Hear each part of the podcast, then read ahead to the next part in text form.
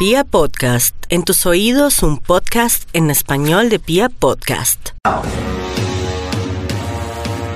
If other people aren't comfortable, that is not your problem. That is their problem.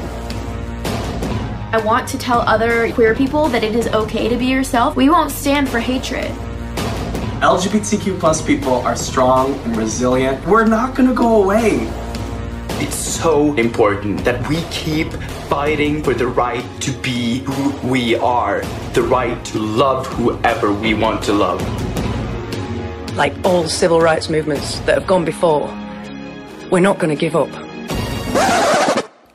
Ok, ok, seamos sinceros. Hablar así tan abiertamente y con tanta valentía sobre temas LGBT nunca ha sido tarea fácil, y más cuando sabemos que en muchas partes del mundo expresarse sobre esto sigue siendo fuertemente criticado, rechazado, incluso condenado. Para quienes no lo saben, octubre es considerado como el mes de la historia LGBT, y es por eso que en este podcast Fuera del Closet hoy vamos a viajar a uno de esos momentos claves en la historia, uno donde sus protagonistas tuvieron el corazón para hablar y cuando no fueron escuchados se levantaron y lucharon por sus derechos. Desde ese momento todo, absolutamente todo cambió. Así que sin más déjenme llevarlos a la noche en que nació el orgullo. G baby G, G baby G baby G.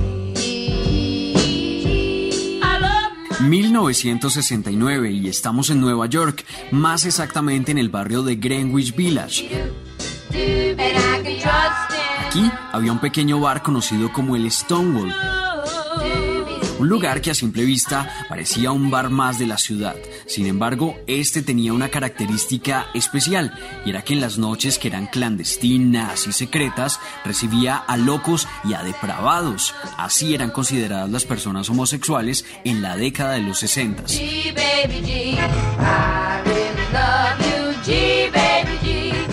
Estos eran años de prohibición. I have been beaten. I have had my nose broken. I have been thrown in jail. I have lost my job. I have lost my apartment for gay liberation. And you all treat me this way? What the fuck's wrong with you all? You might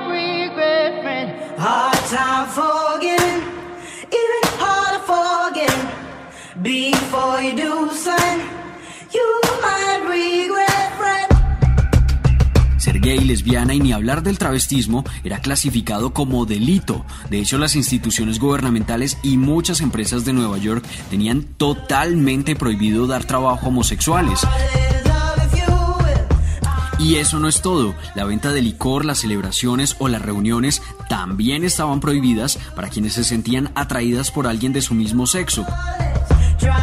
La persecución era tal que casi todas las noches se organizaban redadas para llegar a esos bares donde se sospechaba o se creía que estaban reunidos homosexuales y travestis. Decenas de policías llegaban totalmente armados a estos lugares y exigían a quienes estaban dentro mostrar sus identificaciones y también los forzaban a enseñar sus genitales para comprobar su sexo. Es decir, los abusos eran una constante y lo peor de todo es que esa violencia estaba totalmente amparada por la ley. Sin embargo, todo cambió la madrugada del 28 de junio.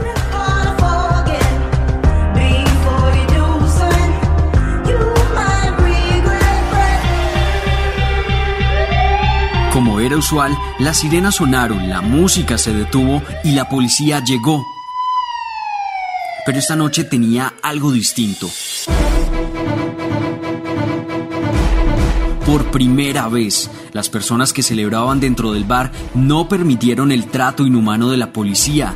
Con las tetas, los tacones, las huevas y los pantalones bien puestos, gritaron poder gay, en lo que se convirtió en el punto de partida de una batalla campal para exigir respeto por los derechos humanos, así como tolerancia y aceptación por la diferencia. A la madrugada, la policía no tuvo más remedio que huir. Días después, homosexuales de toda la ciudad se lanzaron a las calles en lo que los medios de comunicación titularon como los disturbios de Stonewall.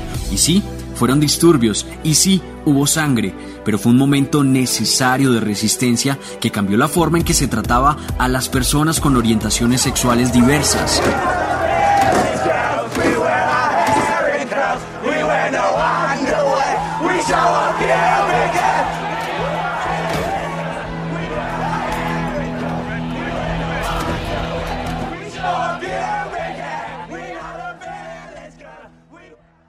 A raíz de Stonewall nació algo de valentía y muchos perdieron el miedo a hablar y más tarde lograrían cambios políticos tan importantes como la eliminación de la homosexualidad de la lista de enfermedades mentales de la Organización Mundial de la Salud y también el que no se considerara como delito el sentirse atraído sexual y emocionalmente por personas del mismo sexo.